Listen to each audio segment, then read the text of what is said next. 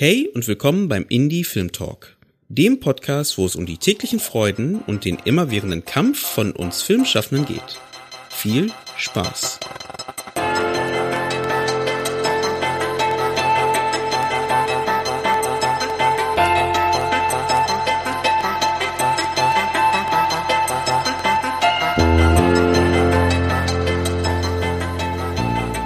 Herzlich willkommen beim Indie Film Talk Podcast. Ich freue mich sehr, dass ihr eingeschaltet habt und bei uns seid, denn heute dreht sich alles um das Thema Filmbildung und was es für verschiedene Auswertungsmöglichkeiten gibt.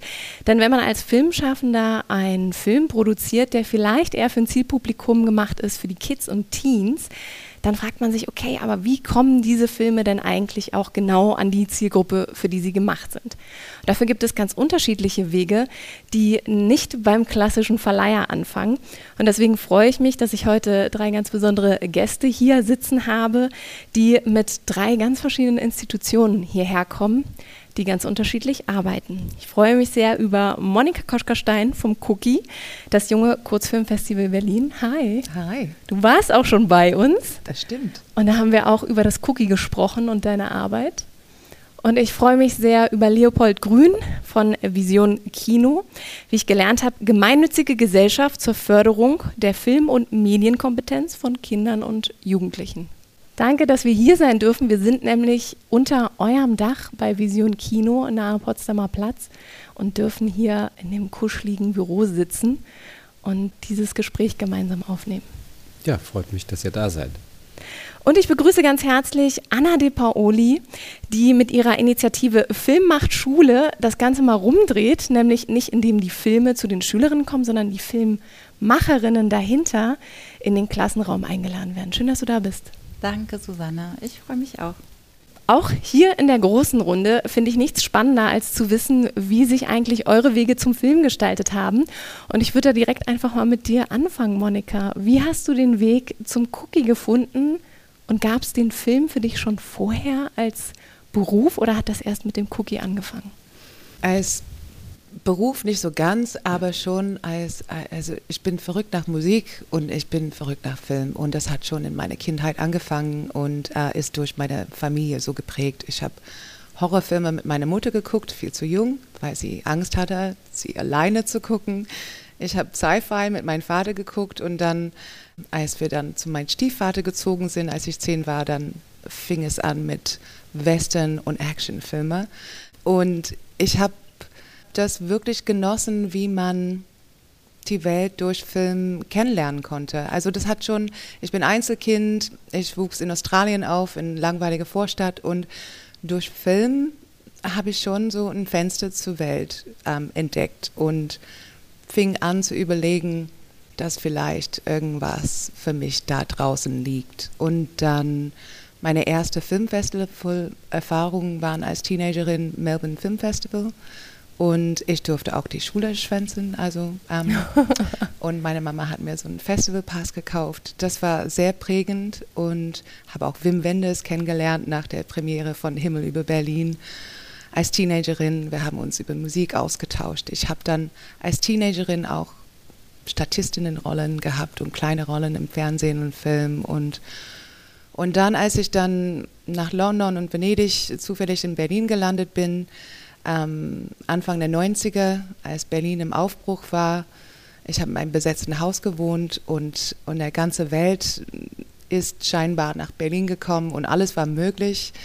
Äh, jeder hat irgendwie Film gemacht und Kunst gemacht und Musik gemacht und Theater gemacht und ähm, ich habe das auch mitgemacht und ähm, Experimentalfilm und Filmreihen mitveranstaltet und dann bin ich eher zufällig bei Interfilm Berlin gelandet und das war 98 und habe alles Mögliche dort mitgemacht, also von Moderation und Übersetzung, Filme mit aussuchen.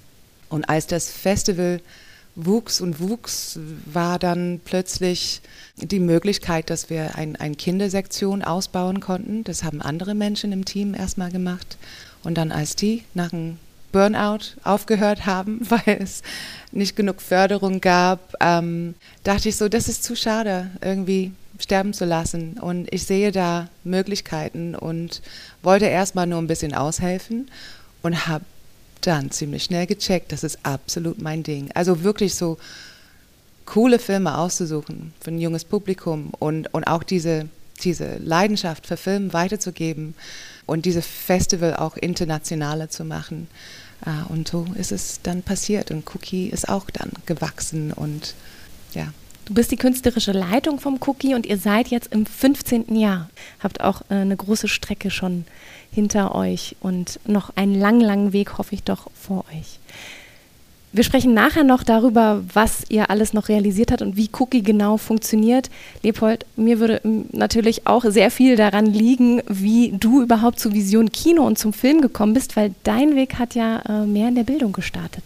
Ja, ganz genau. Also ich bin ja in Dresden geboren, habe in der DDR so eine Grundschullehrerausbildung gemacht und habe dann wollte dann eigentlich Psychologie studieren und bin aber dann nach München gegangen und zwar nach der Wende, unmittelbar nach der Wende und dort habe ich dann aber, durfte ich erstmal nicht das studieren, was ich wollte, musste dann über so einen Umweg gehen, habe dann so Sozialarbeit studiert und bin dann in so einem Medienzentrum gelandet, so als medienpädagogischer, ja nicht Referent, sondern das hat mich einfach interessiert. Und das kam daher, dass ich Anfang der Zeit einfach so eine VHS-Kamera auf die Schulter genommen habe. Das waren damals Riesen-Oschis, also so ein Monstergerät. Und eigentlich ging es darum, ein bisschen die Zeit zu dokumentieren, wenn ich zurückgefahren bin nach Dresden. Also diese Wendezeit zu dokumentieren. Das hat mich plötzlich interessiert. Ich kam eher vom, so vom Interesse her, eigentlich vom Theater. Das hat mich viel, weil im Theater konnte man irgendwie so vieles miterleben, was so zwischen den Zeilen erzählt wurde. Deswegen sind wir ganz viel ins Theater gerannt. Film spielte bei mir wirklich eine untergeordnete Rolle, außer dass mich der erste Kinobesuch extrem umgehauen hat, als ich so einen Kurosawa-Film gesehen habe, als, glaube ich, einer der wenigen, die im Kino saßen. Und das war wie so ein, das, das war einmal so ein Fenster zur Welt, wie du es bezeichnet hast, und dann war das wieder zu, ja, sage ich mal so. Das war eine völlig andere Welt, wo ich völlig geflasht war, ich konnte damit gar nicht umgehen. Also nicht im Negativen, sondern es hat sich dann sozusagen erstmal nicht fortgesetzt. Aber dann dieses Kamera selber auf, auf, die Schulter zu nehmen und dann da ein bisschen zu forschen eigentlich. Man war eigentlich wie so ein Sozialforscher sozusagen. Man hat untersucht und befragt und das, da habe ich gemerkt, das ist eigentlich der Knaller. So, und dann bin ich das erste Mal, da gab es irgendwie 93 eine kostenlose Akkreditierung damals noch bei der Berlinale. So was gab es da? Das gab's. Aha. Und ich durfte da einfach für dieses Institut Jugendfilm Fernsehen München einfach so mit hinfahren. Irgendjemand wurde krank und dann war ich dort und dann habe ich einfach den ganzen Tag, ich wurde wirklich krank davon. Ich habe irgendwie so am Anfang, wenn man fünf, sechs Filme sieht, ist man völlig geflasht. Wenn ihr euch erinnert an diesen Moment, wo man einfach mehrere Filme am Tag. Ich und Spielfilm wahrscheinlich, nicht Kurzfilm, ne? Nein, Oder? Spielfilm und aber dann Auch kam der Dokumentarfilm. Ich saß da im Forum des jungen Films und in der Akademie der Künste und habe dann einfach den Tag verbracht ja, und ist zwar so bis Ja. 0 Uhr und bin dann echt fiebrig geworden. Also ich habe dann Fieber bekommen irgendwann nach vier Tagen und war fix und fertig äh, und habe dann aber war dann wieder fit und habe weitergemacht und das war so ein das war so eine Initialzündung, muss ich sagen. Was, das, was ich da gesehen habe, da gab es dann wirklich so diesen Impuls, mein Gott, das wäre so schön, wenn ich das selber machen könnte. Ja? Und das war so der Moment, wo es losging. Und dann habe ich irgendwie meine Abschlussarbeit damals in, in diesem Sozialarbeitsstudium einfach als Film abgegeben. Da ging es irgendwie um Asyl, die Asylfrage damals relativ stark. Das war 93, 94 war das Thema sehr präsent. Und dann habe ich aber mit Jugendlichen auch einen Film gemacht. Die haben quasi in München ihren Stadtbezirk Schwabing erforscht, wie der als so als Künstler und politisches Viertel einst mal äh, sich gestaltete und dann eben später zu einem so einem Schickimicki-Bezirk äh, sich entwickelte. Und gleichzeitig habe ich die, diese Jugendlichen nach Dresden geschickt, die sich dann die Dresdner Neustadt angeschaut haben, die genau das dargestellt hat, was München-Schwabing mal war.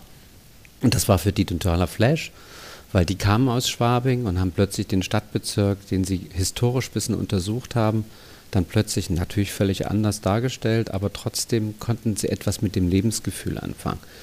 Und das war ein total schöner Prozess, den filmisch zu begleiten. Wir haben so zwei, zwei Kurzfilme eher gemacht daraus, die so aber zusammengehörten.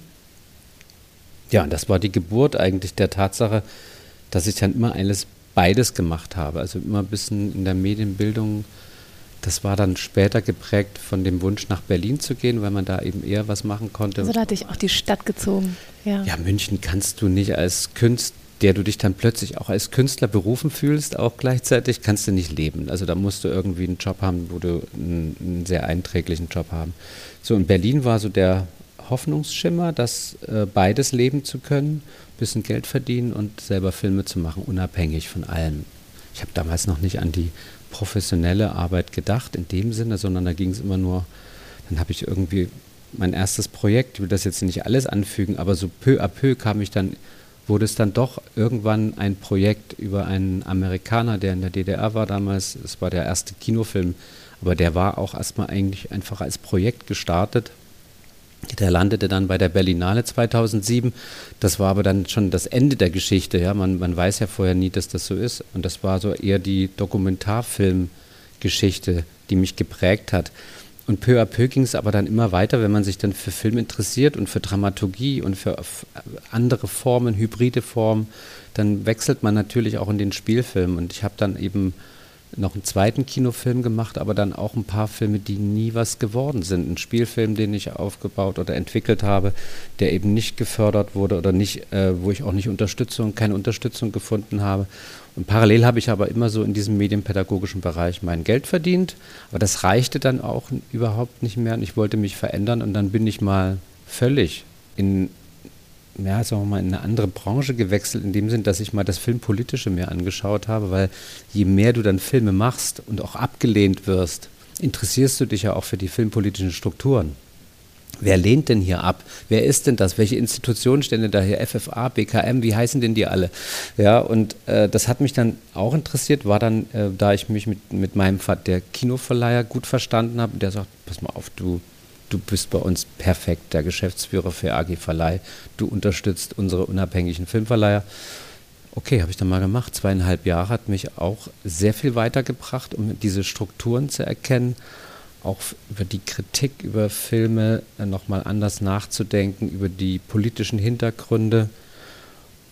Und dann kam aber sozusagen da stand dann bei Blickpunkt Film, dass Vision Kino äh, jemanden sucht und dann habe ich mich ehrlich gesagt ganz schlicht und ergreifend einfach beworben, weil da passte alles zusammen. Kinder und Jugendliche, Kino, Film, Politik war ja, ist ja auch mit enthalten. Dann werde ich dann auch noch finanziert plötzlich von BKM und FFA bei der Vision Kino. Ist ja eigentlich so ganz witzig, weil das waren genau die Institutionen, die mich vorher nicht gefördert haben bei meinen Filmprojekten. Äh, fand ich dann aber einfach vom Inhaltlichen her, das, was ich ja gemerkt habe mit den Kinofilmen, dann dieses Umherfahren mit dem eigenen Film in die Gespräche zu kommen, was das ausgelöst hat bei mir, aber vor allen Dingen natürlich auch beim Publikum, die unterschiedlichen Blickweisen und die Auseinandersetzung, das, da war eine Liebe geboren, die, die man, die, die bleibt einfach so. Das ist sozusagen so ganz untrennbar miteinander verbunden. Und Vision Kino, einen schöneren Namen kann man sich eigentlich nicht ausdenken. Äh, das heißt nicht, dass alles toll ist, aber das ist trotzdem genau der richtige Moment, der richtige Fokus. Und so, dann haben die mich gewollt und ich wollte auch. Und, und dann ging es los. Und das ist ja noch nicht so lange her, das ist jetzt 2020. Ja äh, hat das begonnen und so, so ist dieser Schlängelweg. Äh. Vielschichtige Wege und Erfahrungen, die da genau dich zu diesem Knotenpunkt geführt haben, an dem du jetzt bist. Anna, wie war das bei dir? Du warst ja auch schon mal bei uns im Podcast ähm, und da haben wir über ganz andere Themen gesprochen. Jetzt liegt der Fokus auf der Filmbildung. Film macht Schule ist auch noch eine recht junge Initiative. Erstmal, wie kamst du zum Film? Und wie kam es zu Film macht Schule? Hm, also ich habe euch aufmerksam gelauscht und habe mich total gefreut, ähnliche Erfahrungen bei euch zu entdecken, die ich auch gemacht habe.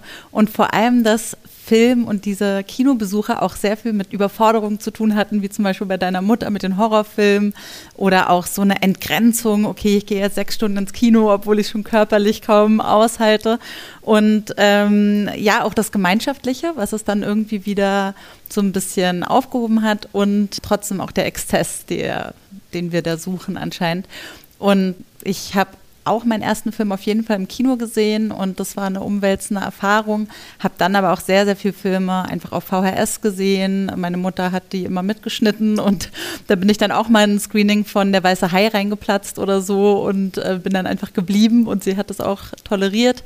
Wir sind zur Berlinale gegangen, was ich als großen Luxus empfunden habe. Sowieso habe ich immer Jobs gemacht, also Nebenjobs, um eben auch mir dieses Hobby zu finanzieren, was ich dann in meiner Jugend einfach sehr intensiv gepflegt habe. Und dann war der Schritt auch nicht weit, das erste richtige Praktikum so zum Berufseinstieg bei der Berlinale zu machen. Und ähm, da war eine meiner Aufgaben so ähm, Abspannlisten verwalten. Und dadurch habe ich ein bisschen mehr da so reinge schmult, was da so eigentlich, wie viele Menschen daran zusammenwirken an dem Film. Oder ich habe es nochmal aus einer anderen Perspektive wahrgenommen. Nicht, wenn ich jetzt gerade einen Film gesehen habe und den Abspann sehe, sondern wirklich eher aus so einer, ähm, wie ist dieser Film entstanden? Und zum Teil hatte ich ja dann auch Kontakt mit diesen Menschen. Und ähm, dann dachte ich, naja, irgendjemand muss die ja alle zusammenbringen und das äh, könnte doch ein guter Job für mich sein und habe mich dann aus meinem Studium an der Universität der Künste heraus, wo ich einen ersten Film gemacht habe, einen einminütigen Knetanimationsfilm, der bei Sehsüchte lief, nach dem Diplom an der äh, DFFB beworben, habe da studiert und äh, dort auch so ein Filmkollektiv gehabt, Schattenkante, aus dem unsere Produktionsfirma hervorgegangen ist. Und ähm, eine meiner ersten Set-Erfahrungen hatte ich bei euch. Ne? Genau, ja. unser Abschlussfilm Dr. Ketel. Da ähm, hast du dran mitgearbeitet. Das heißt, ähm, ja, du kennst die Geschichte ein bisschen, einen Teil davon. Und ja, Film macht Schule ist 2018 entstanden, als ich dankenswerterweise für ähm, unseren Spielfilm A Young Man with High Potential beim Filmfest München einen Preis gewonnen habe und gleich das Gefühl hatte, okay, mit diesem Preisgeld von 20.000, wenn ich da jetzt ein neues Projekt mit anschiebe, dann sind die eigentlich bereits weg. Wie schaffe ich das da einfach mehr draus zu machen und so eine äh, Situation zu schaffen, die einfach für ganz viele einen, einen fruchtbaren Boden bietet? Und ähm, ich hatte förmlich dieses Konzept, so wie so eine Eingebung oder sowas, sofort im Kopf weil ich auch gerade einige Filme gesehen hatte von Filmschaffenden, die ich äh, sehr beeindruckend fand und dann dachte, ja, wie kann man denen auch noch so einen kleinen, so einen kleinen Schubs geben, dass die jetzt weiterarbeiten können? Weil, darüber hatte ich meine Diplomarbeit geschrieben, der Schritt von dem ersten Film zum zweiten Film oft eine Durststrecke bedeutet. Und ja, Kinder habe ich auch und dadurch war auch ein größeres Bewusstsein dafür da, okay, wie schaffe ich es, die mehr mit Film in Kontakt zu bringen? Und ähm, ja, dann kam diese Initiative zustande. Und da initiieren wir halt Begegnungen zwischen Filmschaffenden, die so am Anfang ihrer Laufbahn stehen, und Kindern und Jugendlichen. Das ist so der Kern. Dort seid ihr auch direkt an der Schule unterwegs. Bei euch, äh, Monika, ist das ähnlich. Ihr habt andersrum die Klassen, die zu euch in die Screenings kommen. Ihr habt eine Festivalzeit richtig im November, wo ihr verschiedene Programme anbietet. Kita-Klassen ab 4, ab 6, ab 8, ab 10, ab 12, ab 14 und ab 16. Und ab 16. Ihr habt wirklich auch äh, ganz klein pointierte Zeit- äh, oder Altersfenster, wo ihr das kuratierte Filmprogramm anbietet, in verschiedenen Sprachen auch noch. Also mhm. ihr habt auch Sprachprogramme, die ihr anbietet und seid eben auch seit der Pandemie im Streaming unterwegs. Nee, nur während, also nur in 2020 und letztes Jahr auch in 2021. Wir haben Bock mehr auf Streaming. Oder, oder besser gesagt, also hätten wir viel mehr Förderung ähm, und, und Menschen dafür richtig bezahlen zu können. Äh, das ist ein extra Team, das das für uns auch fertigstellt und anbietet. Ähm, dann würden wir das natürlich gerne machen, weil das äh, sehr gern angenommen war, besonders von Schulen, die weit, weiter weg waren, also in Brandenburg und in anderen Bundesstaaten. Aber es gibt noch dieses Cookie im Klassenzimmer, Es gibt oder? Cookie im Klassenraum und das ist, das ist dann was anderes. Aber ah. so eigentlich, wie das angefangen hat, war, ähm, dass wir eben in der Pandemie gezwungen waren, oder es war unser Anspruch, dass wir unsere junge Kinopublikum nicht hängen lassen wollten und wir wollten das schön machen. Also 2020 war so heftig für die Schulen und wir dachten, ja, wir versuchen das einfach so richtig festlich und cool zu machen, wie ein Festival, aber eben online, ähm, was dann im Klassenraum geguckt werden kann. Und wir haben super Resonanz bekommen. Ähm, und das haben wir dann letztes Jahr hybrid gemacht, was uns absolut erschöpft hat, zwei Festivals sozusagen zu organisieren, hat auch unsere Budget total erschöpft. Und, äh, und dieses Jahr freuen wir uns total aufs Kino, also nur Kino für Cookie, für das Festival. Aber wir haben dann letztes Jahr auch Förderung bekommen für ein, es war ein, auch eine dieser diese, hm, Geldtöpfe für Kultur der digital gemacht werden muss, so in der Pandemie. Und dann haben wir endlich mal Cookie im Klassenraum angefangen. Also mit dieser Erfahrung, die wir gesammelt haben in der Pandemie, aber auch weil es ein Wunsch war von vielen Lehrkräften durch die Jahre, wo können wir diese tolle Kurzfilme gucken nach dem Festival? Äh, wie ist das möglich? Und, äh, und jetzt haben wir das. Ähm, das haben wir gelauncht vor zwei Monaten äh, erstmal mit 18 Kurzfilme für SEC 1 und SEC 2 bundesweit und komplett unterschiedliche Filme und Filme, wo wir wissen auch, dass die gut ankommen von Jugendlichen, ähm, ältere Kinder und Jugendlichen. Also die waren so Publikumslieblinge oder Jurygewinner. Also, also auch aus den Festival letzten Jahren, nicht aktuell, sondern sozusagen auch aus dem Programm mhm. der letzten Jahre zusammengestellt. Ja, genau. Ja, mhm. ja. Genau, und dazu gibt es äh, unterschiedliche Begleitmaterialien. Und das ist alles für den Klassenraum, genau. Leopold, bei euch ist es ja so, ihr habt äh, durchaus sehr, sehr lange Filme im Repertoire. Ihr macht die Schulkinowochen, das heißt, es gibt bundesweit die Möglichkeit, äh, zu unterschiedlichen Zeiten des Jahres bestimmte Kinos zu besuchen, die eben Klassenvorführungen für meistens Langfilme organisieren. Und ihr gebt auch natürlich Begleitmaterial an die Hand. Ähm, was, was erwartet einen noch, wenn man die Möglichkeit hat, äh, das, das Angebot von Vision Kino zu nutzen? Na, du hast es ja schon angedeutet, sag mal, der gute Hebel, den wir haben, im gesamten Bundesgebiet jeweils Projektbüros sitzen zu haben, die die Schulkinowochen anbieten. Das ist quasi wie ein Festival, wo der Kinobesuch ein Schulbesuch darstellt, also wo das ein anerkannter Schulbesuch ist, wenn man ins Kino geht. Und dann erwarten wir natürlich, dass dann zum Kinofilm, der gezeigt wird. Also wir haben schon eine Ausrichtung, dass wir mit den Filmen arbeiten, die der einst einen Kinostart hatten. Ja, so. Und das ist sozusagen in der ganzen Breite. Ne? Das gibt ja sozusagen beim Kinofilm ja nun ein sehr breites Angebot und auch relativ viele Filme. Wir wählen natürlich auch aus, kuratieren die Projektbüros auch nochmal. Das sind ja auch letztendlich auch wieder Menschen, die einen kuratorischen Anspruch haben. Und dann ist es so, dass die Lehrerinnen und Lehrer sozusagen aufgefordert sind, einen Film zu buchen. Aber jeder Film, den wir ausgewählt haben und die Projektbüros ausgesucht haben, hat eben auch ein Unterrichtsmaterial. Das insofern ähneln wir uns ja dann in dem Moment, was den Anspruch betrifft. Und am besten, es findet natürlich zusätzlich noch ein Gespräch statt und äh, in vielfältiger Form Workshops, Multiplikatoren, Fortbildung, was auch immer.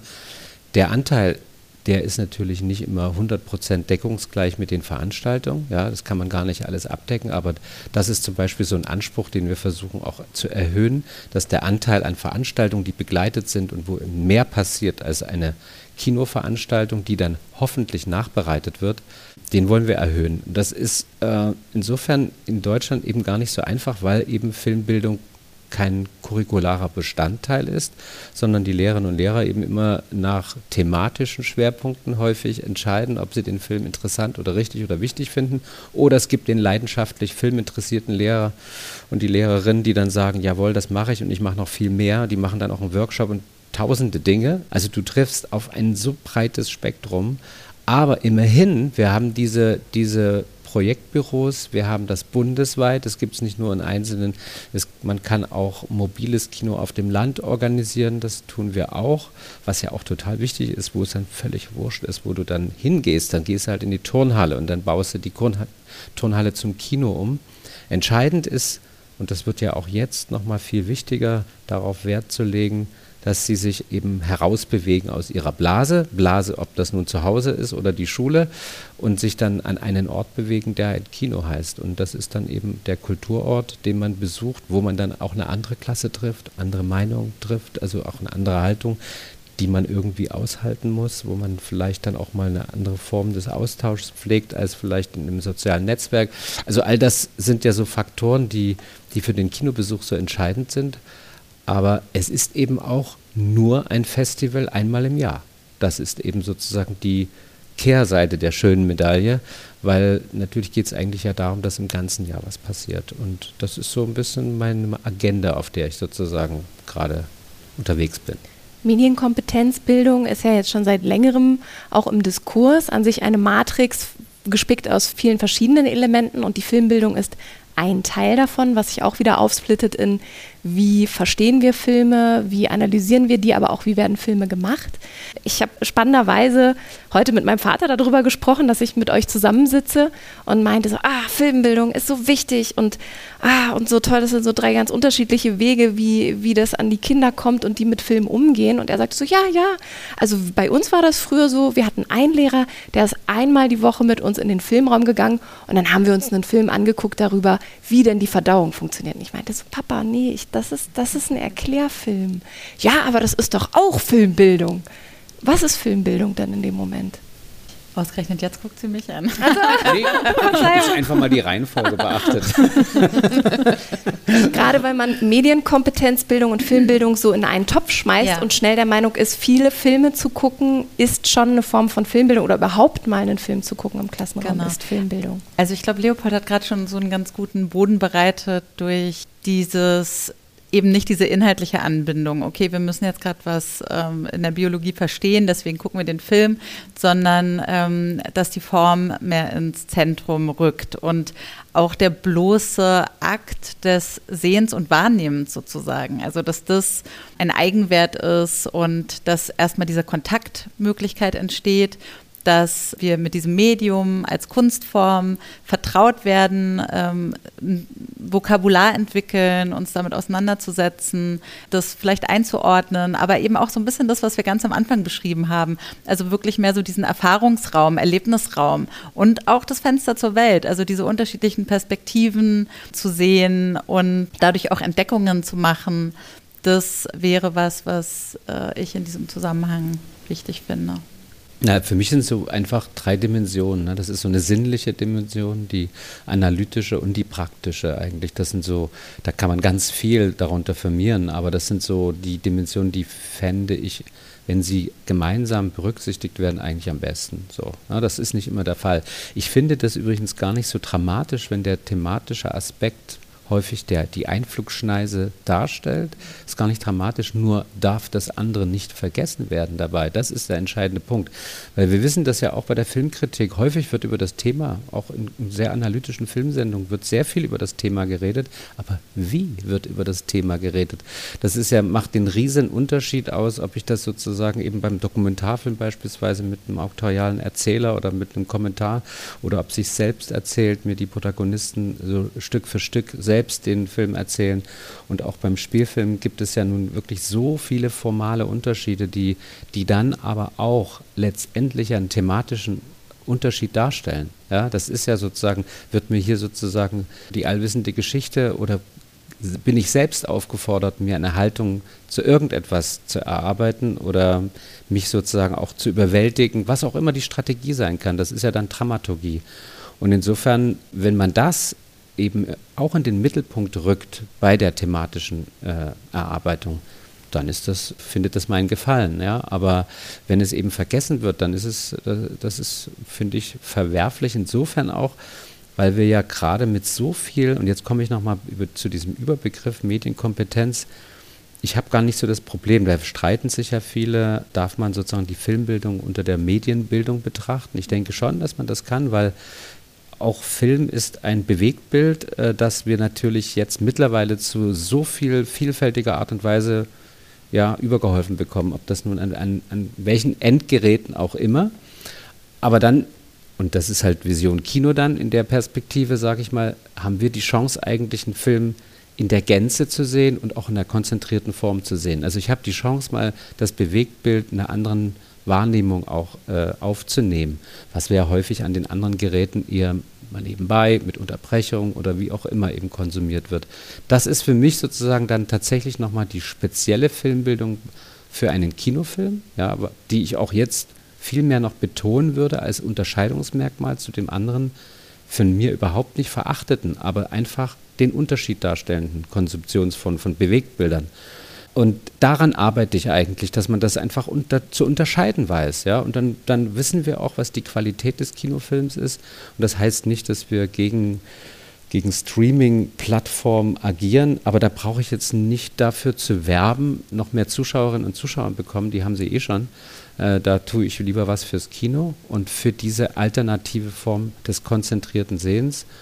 Und äh, da haben wir natürlich momentan noch einen ziemlichen Schwerpunkt auf den Langfilm, aber so mit neuen Projekten, von denen ich vielleicht später nochmal spreche, kommen wir auch peu à peu auch zu, zu der Kurzfilmform, zumal ich eben auch so die frühkindliche Filmbildung eigentlich auch entwickeln will, auch als einen Teil der Vision Kinoarbeit. Das ist mir wichtig, weil man einfach dort ja halt einfach viel mehr und eher mit Kurzfilm arbeiten sollte. Aber hm. Das ja. ist euer Stichwort. Ne? ja, danke.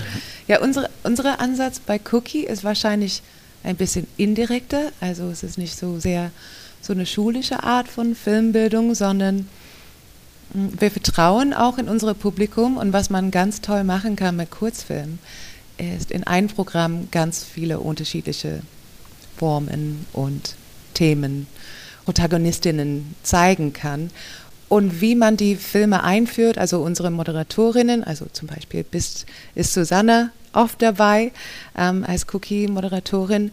Wir suchen gezielt Menschen aus, die wirklich auf Augenhöhe mit, mit ihren, also die Altersgruppe von dem Publikum auch sprechen können.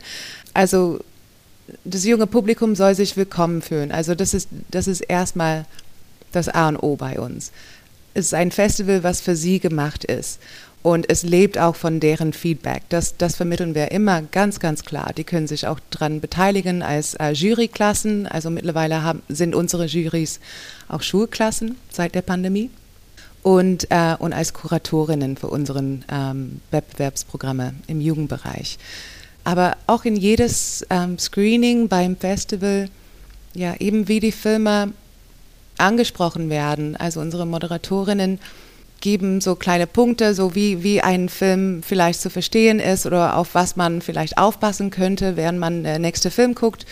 Und wir passen auch auf, dass die Filme auch Bock machen, dass, dass die auch Spaß machen. Also das heißt nicht, dass die alle so Halligalli Quatsch sind, sondern, aber das ist schon, wir passen schon auf, dass in jedes Programm auch irgendwas wirklich nur Spaß macht, aber gut gemacht ist.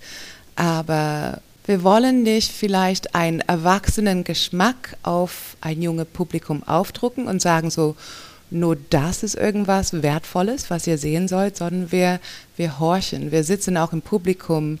Wir sind sehr, sehr eng im Kontakt mit unserem Publikum und wir, wir wollen wissen, was die sehen wollen, wofür die bereit sind. Ähm, also dieses Jahr zum Beispiel bei unseren Kurationsworkshops mit Jugendlichen haben wir ganz, ganz klar das Feedback bekommen, die haben die Schnauze voll von wichtigen Themen. Es ist alles so wichtig gerade, so in den Nachrichten und was abgeht und ähm, dass die sich auch unterhalten wollen, wenn die Filme gucken. Aber das heißt nicht, dass die Filme doof sein sollen oder nach Schema, also nach Mustern gestrickt werden sollen.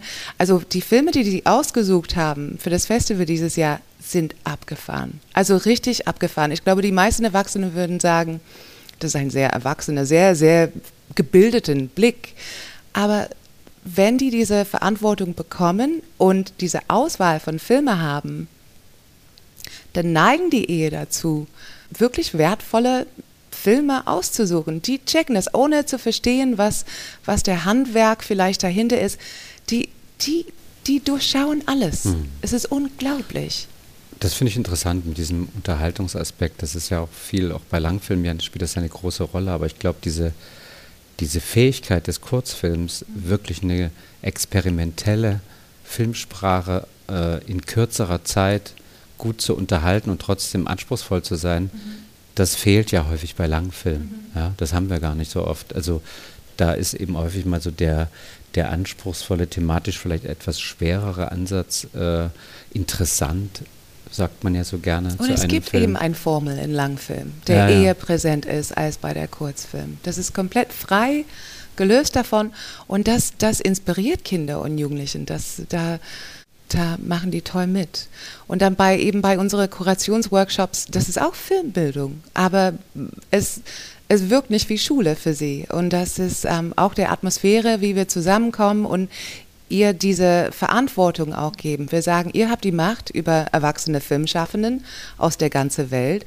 Also ihr sucht die Filme aus, also wir machen eine Vorauswahl, aber die haben, wir reden denen nichts ein. Also die die setzen auch die Reihenfolge der Filme, die sind bewusst, was die machen für ihre Altersgruppe auch. Die kuratieren Filme für ihre Altersgruppe in Berlin und internationale Festivals gucken mittlerweile auf ihren Auswahl und lernen. Und mittlerweile habe ich so viele Zoom-Calls gemacht mit, mit internationalen Festivals, die wissen wollen, wie wir mit Jugendlichen kuratieren, was ist das, was Jugendliche sehen wollen. Und ähm, das mhm. finde ich abgefahren, weil es eigentlich das einfachste Ding der Welt ist, die noch zu fragen.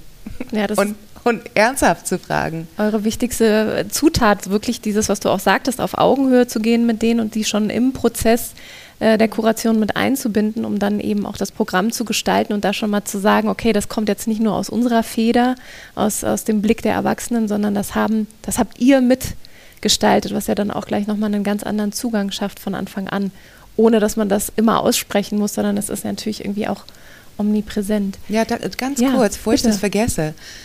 Irgendwas, was, glaube ich, oft untergeht, so in dieser Filmbildungswelt, in der wir arbeiten, ist, dass Erwachsene oft vergessen, dass die selber Spaß haben wollen, wenn die Filme gucken. Und das verstehe ich nicht.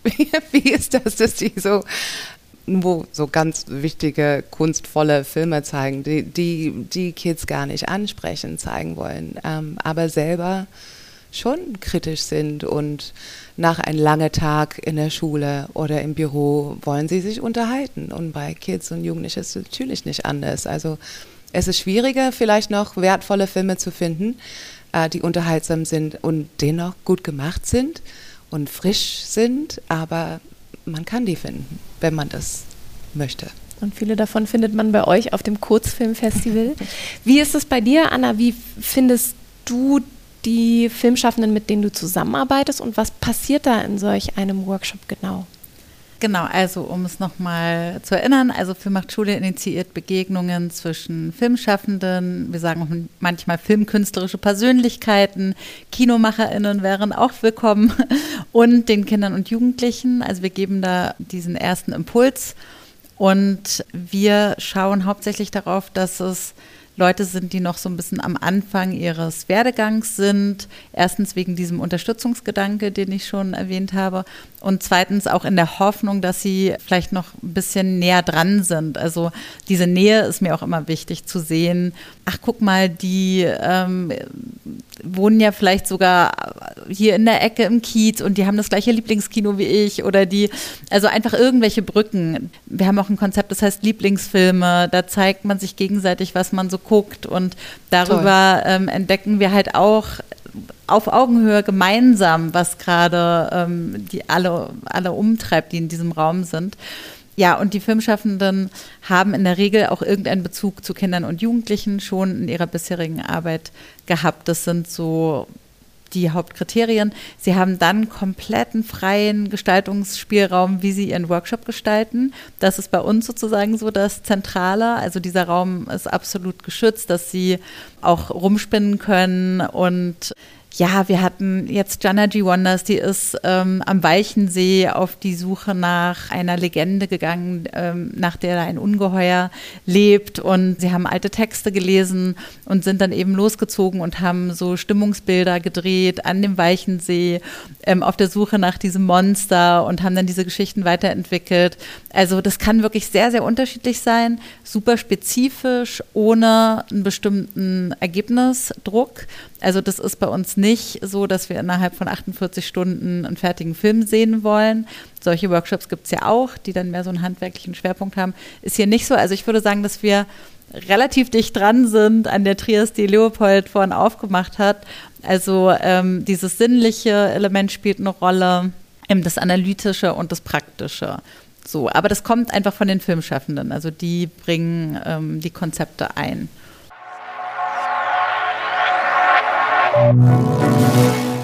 Hier gibt es einen kurzen Break in eigener Sache.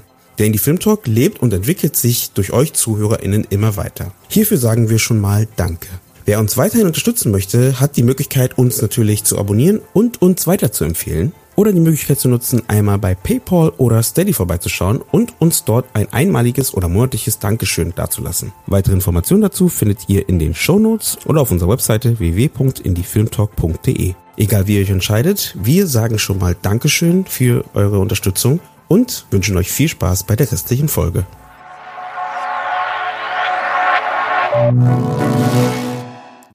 Ihr habt ja wirklich total bunte Ansätze, wie ihr eben Filmbildung an die Kinder und Jugendlichen herantragt. Wenn ihr jetzt aber so überlegt, was gibt es da auch für große Herausforderungen, um da auch noch weiter zu wachsen, um vielleicht auch näher in die Schule reinzuwachsen, sofern man das will. Was würdet ihr euch von den Schulen oder vom Bildungssystem wünschen, dass Filmbildung mehr, mehr einen Anklang findet oder auch ihr die Möglichkeit habt, da auch noch besser zu agieren? Ich fahre so eine Doppelstrategie, sage ich jetzt mal. Das eine ist weiter dieses Brett zu bohren oder diese Mauer, nennen wir es mal eher eine Mauer, um da irgendwie in den Lehrplänen verankert zu sein. Aber das, da muss man äh, schon sehr naiv sein, um zu glauben, dass das jetzt irgendwie in den nächsten Jahren käme. Das ist schon das ist ja schon ein Ziel. Glaub, Aber warum? Das, warum ist das so schwer? Das, das, liegt einfach an zwei Dingen. Die eine Sache ist, dass es immer schon schwer war, irgendwo einen Lehrplan ein, Einklang zu finden. Das versuchen ja auch andere, die andere Themenschwerpunkte haben und das ist in Deutschland also schwer, sehr schwerfällig. Das ist das eine. Das zweite ist, dass es lange gedauert hat, dass Medienkompetenz als Begrifflichkeit und auch wirklich jetzt mal nicht als Technikkompetenz, ja, es wird ja häufig verwechselt. Viele denken ja, wenn sie heute von Medienkompetenz sprechen, dass sie ein Gerät bedienen können.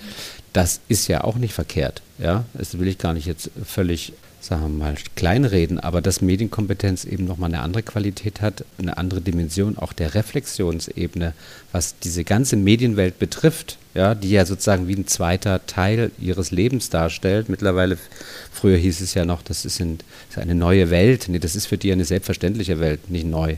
Für uns ist das manchmal neu, wenn wir mit Dingen konfrontiert werden. Und so, und dann war das immerhin schon mal der Begriff, der hat Einklang gefunden. So, und jetzt da fehlte dann aber wieder die Filmbildung, ja, weil viele eben dann sozusagen ne, Nachrichten und diese ganzen Themen, die ja auch total wichtig sind, ist ja völlig klar. So, und da war aber wieder der Film nicht mit dabei. Und jetzt kämpft sozusagen dann eine Länderkonferenz Medienbildung mit dem Arbeitskreis Filmbildung, um bei der Kultusministerkonferenz irgendwie dabei zu sein und zu sagen, Filmbildung, hallo.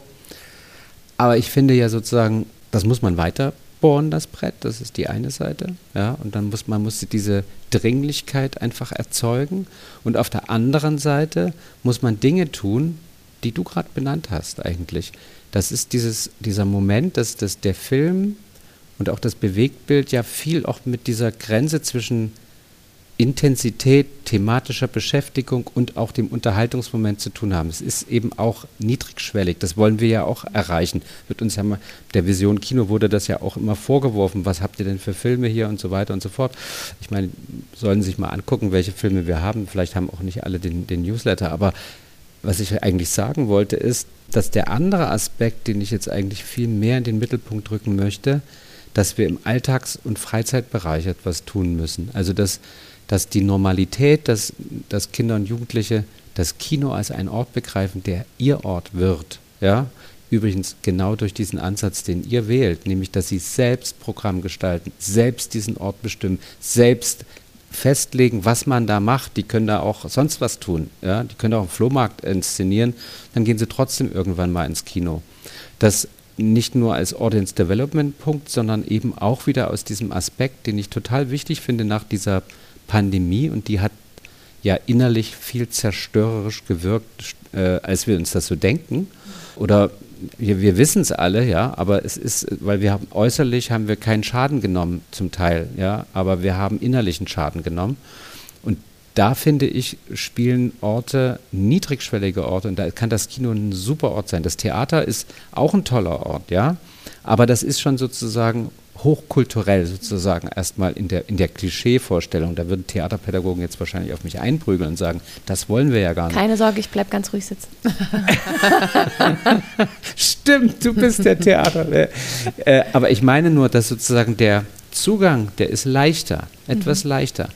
Und wenn das dann auch noch selbstbestimmt ist und selbst gemacht, eben dieses partizipative Moment, was bei uns auch noch äh, in den Kinderschuhen steckt, dann haben wir eine Chance, dann haben wir auch eine Chance, sozusagen all das zu entwickeln, was wir auf unterschiedlichste Art. Ich finde ja auch nicht, wir sollen ja nicht alles das Gleiche machen. Dass die das so machen und dass ihr das so macht, das ist ja auch ein Unterschied, der wertvoll ist. Ja, warum soll denn das alles gleich sein? Wir brauchen das sozusagen, wir müssen uns verständigen auf ein paar Ziele, die wir damit erreichen wollen. Und jeder kann ja sozusagen seinen Weg ein bisschen weiterklopfen. Und wir nehmen das mit und ihr nehmt von uns was mit und dass ich das ergänzen kann und sollte das ist so ein bisschen, und ich würde wirklich eher da sagen, wir, wir haben eine Chance eigentlich in den nächsten Jahren, wenn wir uns auf diesen Freizeit- und Alltagsbereich mehr fokussieren, das tun wir ja auch nicht, weil wir ja sehr stark auf diese Schulkinowochen fokussieren, die super sind und die Struktur ist top. Ich müsste sie erfinden, wenn ich sie noch nicht hätte. Ich habe sie ja schon. Wenn ich die jetzt aber ganzjährig arbeiten lassen, die arbeiten jetzt halbjährig, wenn ich die ganzjährig arbeite, dann könnten die sich um so viele Dinge kümmern in der Zusammenarbeit mit Kinos. Wir haben letzte Woche bei der Filmkunstmesse zusammengesessen und haben mal mit Kinos überlegt, was könntet ihr denn machen in der Zeit, wo kein Schulkino Wochen stattfinden. Und dann haben wir ein paar wirklich Modelle entwickelt. Äh, und da kommen wirklich ja, man muss dann auch Kreativität und nicht gleich wieder nach Förderung schreien. Also erstmal muss Kreativität da sein. Denn wenn man immer sofort sagt, Förderung, Förderung, Förderung, die braucht es natürlich am Ende auch, ist schon klar. Aber wir wissen das selber. Am, am, Anfang ist der kreative Prozess und der ist auch selbstausbeuterisch, sicherlich, aber er ist ja auch schön. Also man liebt es ja auch, sich die Zeit damit totzuschlagen und die braucht man erstmal und danach kann man dann vielleicht mal überlegen, hallo, äh, liebe Förderer, wir haben eine Idee, wie wir die Kinder und Jugendlichen auch mit Lust und Laune stabil an diesen Ort binden. Und dann können wir uns noch um diese Qualität der Filme nochmal kümmern. Das wäre übrigens auch nochmal eine ganz schöne Sache. Ja, dann, dann mache ich, ich mir eigentlich gar keine also Sorge. ich rede zu lange. Ne? Ich höre also raus, da sind einige Ideen dabei, auch äh, Schulkinowochen über das ganze Jahr zu ziehen oder andere Ideen noch zu finden. Nee, nee, also da muss ich mal unterbrechen. Ja. Nicht, ich will nicht die Schulkinowochen das ganze Jahr machen. Ich will Schulkinowochen, das ist das Festival.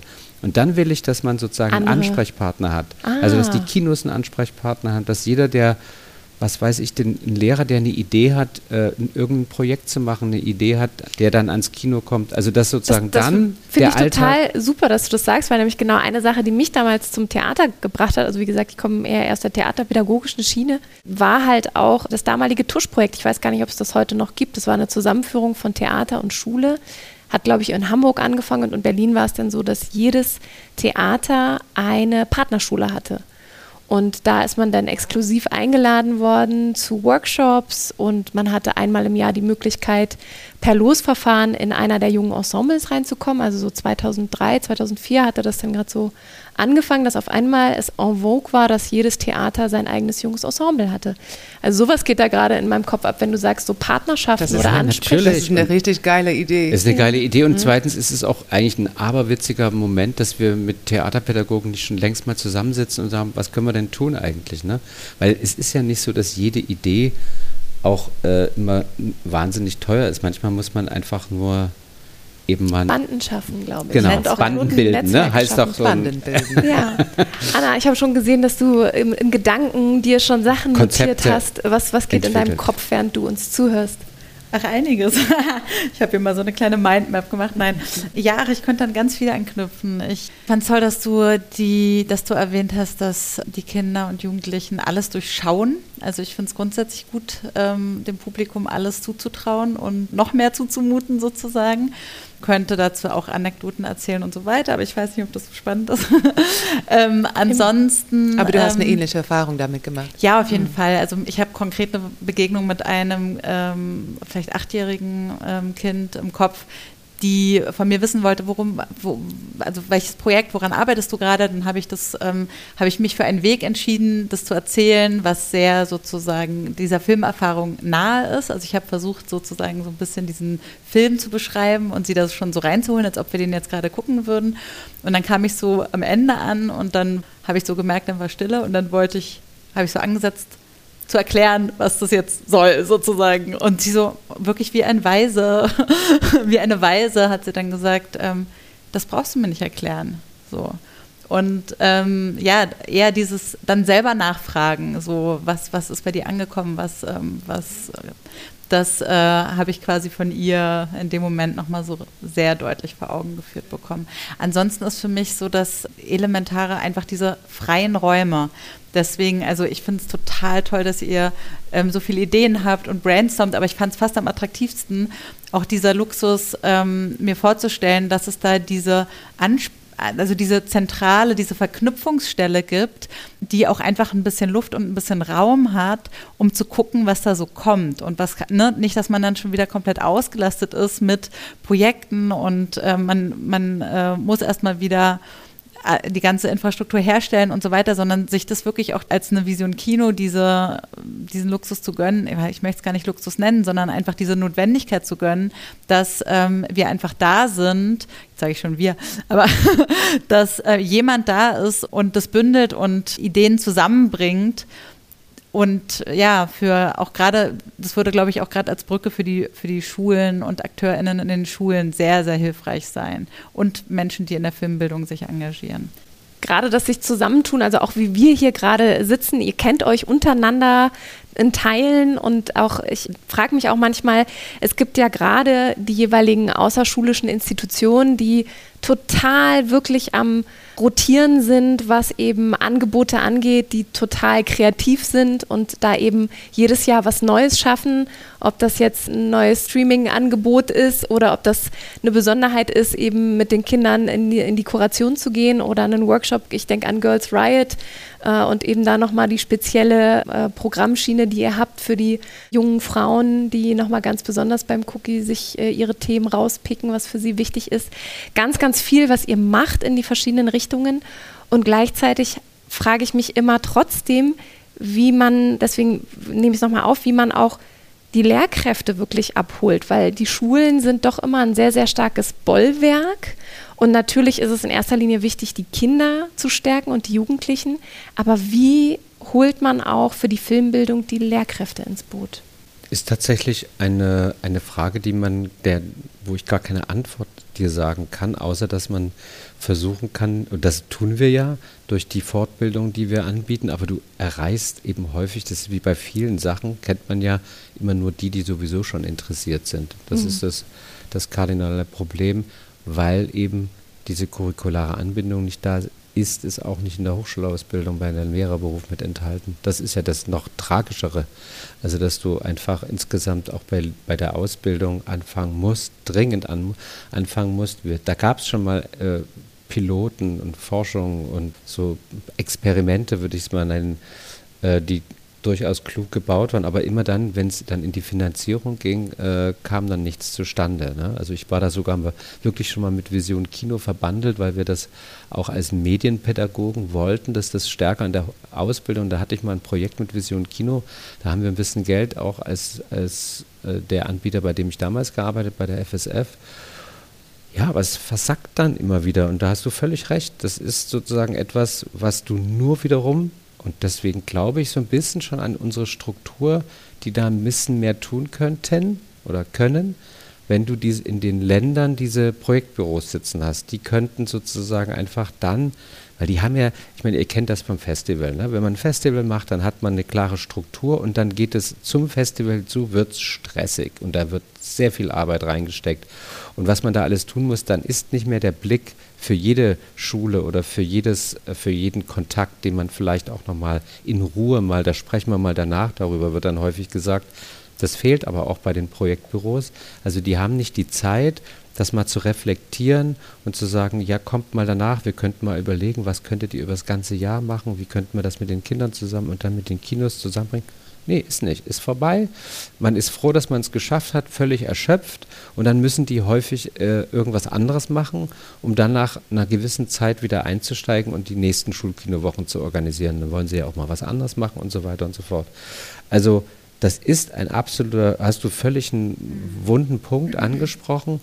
Ähm, es gibt natürlich unseren Filmbildungskongress. Ja, wir machen ja alle zwei Jahre einen relativ großen Kongress. Da streuen wir das natürlich auch nochmal, laden da wieder dazu ein. Aber mein Gott, ja, das sind dann 300, 400 Teilnehmer, äh, Teilnehmende. Das ist super. Aber das löst natürlich auch nicht das Problem in der gesamten Republik, das ist mir Und auch die klar. sind auch wahrscheinlich schon filmaffin. Die sind auch die schon filmaffin, aber es gibt dann immer wieder so Entdeckungen. Also es kommen schon auch immer wieder neue dazu, die dann, die das einfach, äh, das ist ein nächster Punkt.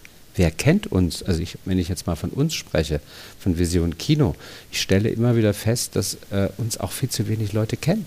Ja, Und Wahrscheinlich gar nicht mal nur auf der Ebene der Pädagogen und Lehrkräfte und Schülerinnen, sondern auch, wenn ich jetzt aus, aus der Brille der Filmschaffenden denke, wie, mit wie vielen ich im Gespräch bin, wo ich sage, dein Film muss in die Filmbildung. Wenn es ein Kurzfilm ist, gebe ich immer Monika an und das Cookie. Wenn es Langfilme sind, sage ich, äh, klickt euch mal bei den Schulkino- Schulkinowochen und Vision Kino durch. Ach, habe ich noch nie gehört. Ja, genau. Und das ist denn? so, das ist ein echt, ein echtes Pro Problem. Ich will nicht mal nur von Problem sprechen, aber es ist ein Missstand, äh, den man einfach auch ein Stück weit vielleicht durch eine professionelle Öffentlichkeitsarbeit beheben müsste.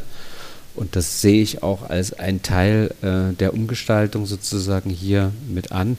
Es gibt diesen Posten gar nicht. Das machen wir alles mit und haben, können natürlich immer wieder mal punktuell Gelder einsetzen, aber das braucht sozusagen eine Strategie. Ja? Da braucht es sozusagen auch eine Kontinuität, weil ich meine, so schwierig ist das jetzt nicht, etwas bekannt zu machen. Es müsste gehen. Aber bei den Schulen ist es besonders schwierig. Ja, das ist Ja, schwierig, da reinzukommen. Aber ja, wir haben ja ja. den Angelpunkt da über diese Projektbros, das müsste doch zu machen sein. Ich wollte noch einen anderen Faktor reinschmeißen, nämlich Zeit äh, der, der Lehrkräfte, Ja. weil ihr habt zum Beispiel auch ein schönes Konzeptformat mit dem Teachers Day.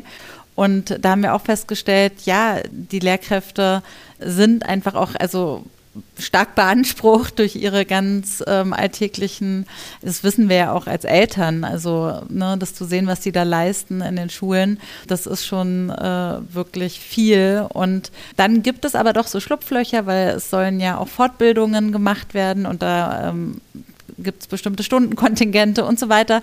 Aber da eben auch präsent zu sein und das an der richtigen Stelle aufzuzeigen, das könnte deine Fortbildung sein dieses Jahr, da ähm, ist, glaube ich, noch so ein bisschen Luft nach oben. Den Ja. Teachers Day ist eben, das ist so ein schönes Beispiel. Das habe ich so neu, neu eingeführt ne, als Modell. Das habe ich jetzt an zwei Festivals. Ne. Ich habe es jetzt in Stuttgart beim Animationsfestival, ich habe das Format jetzt in Leipzig beim Doc Festival.